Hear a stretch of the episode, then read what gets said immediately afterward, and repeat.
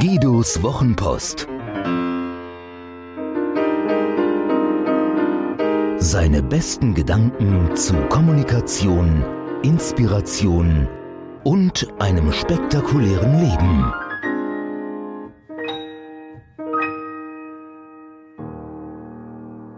Sizilianische Freundschaft. Alle mochten Mario. Hier ein Tintenfisch, da ein Glas Wein, da ein Kaffee mit Grappa.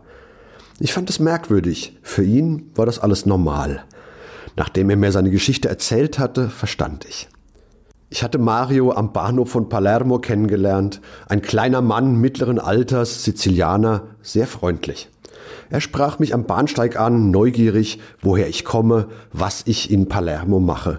Wir plauderten ein wenig und verabredeten uns ein paar Tage später, er habe ein kleines Motorboot, wir könnten ein wenig umherfahren. Nun muss man wissen, dass alles, was man über Sizilien erzählt, offenbar wahr ist. Die unendliche Schönheit, die prägende Historie der größten Mittelmeerinsel, die ehrenwerte Gesellschaft. Der Taxifahrer schimpft, dass er zweimal Steuer zahlen müsste. Wenn Kinder einen wassergefüllten Ballon in ein Touristencabrio werfen, hat niemand, aber niemand etwas gesehen. Mario war, so glaube ich bis heute, kein Mafioso. Doch da Vorurteile nichts anderes als in Form gegossene Erfahrungen von gestern sind, war Mario das personifizierte Vorurteil, wie das Miteinander auf dieser Insel funktioniert. Tatsächlich wurde Mario überall, wo wir auf unserer Tour durch die Bucht Palermos hinkamen, überfreundlich empfangen. Kleine Geschenke, die allerbesten Wünsche und kleine Gebete, alle mochten Mario. Ja, er wisse schon, warum das so sei, antwortete er mir, als ich den Mut gefunden hatte, ihn danach zu fragen. Mario war in der Stadtverwaltung zuständig für die Vergabe der Fischereilizenzen. Doch er schämte sich keineswegs, dass ihn alle mochten und mit kleinen Gaben verwöhnten. Tatsächlich entrüstete er sich, wie sich nur Süditaliener entrüsten können, über die unmoralischen Zeitgenossen, die zu ihm in die Stadtverwaltung kämen und ihm Geld geben wollten, um an eine der begehrten Lizenzen zu kommen. Als wenn er, Mario, bestechlich sei. Er war ehrlich beleidigt und sehr berührt von seiner eigenen Geschichte. Nein, er habe nie Geld angenommen. Das wäre nicht rechtens, erzählte er mir jovial. Alles, was er wolle, sei Freundschaft. Solo amicizia. Und so kam es, dass der nassauische Sizilianer überall durchgefüttert, mit kleinen Geschenken bedacht und halb gottgleich verehrt wurde. Vermutlich genau so lange, wie er sein Amt innehatte. Was er Freundschaft nannte, erinnert an unsere Provisionssysteme und etwas weiter gedacht Reklame, wie sie die großen Markenartikler dieser Welt für Multimillionen schalten.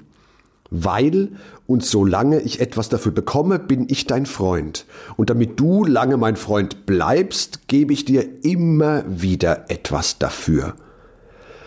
Das hat selbstredend wenig mit dem Kern des Freundschaftsbegriffs zu tun, wie ich ihn kenne und schätze. Mario mag während seiner Beamtenlaufbahn sehr gut gelebt haben, ohne dabei wirklich mit dem Gesetz in Konflikt zu geraten. Doch sei ihm zu wünschen, dass er mit dem Tag seiner Pensionierung auf niemanden mehr angewiesen war, denn dann gab es sicher keinen Tintenfisch mehr, kein Glas Wein, keinen Kaffee mit Grappa. Wahre Freundschaft oder etwas übertragen, eine wahre emotionale Bindung zwischen Menschen oder einer Marke und Menschen funktioniert anders. Sie ist unabhängig von der Macht der einen Seite. Sie braucht keinen konstanten Druck und besteht ohne einseitige Zuwendungen. Sie baut darauf, dass Menschen oder Organisationen an einer Stelle oder eine Zeit lang synchron schwimmen und sich dafür mögen.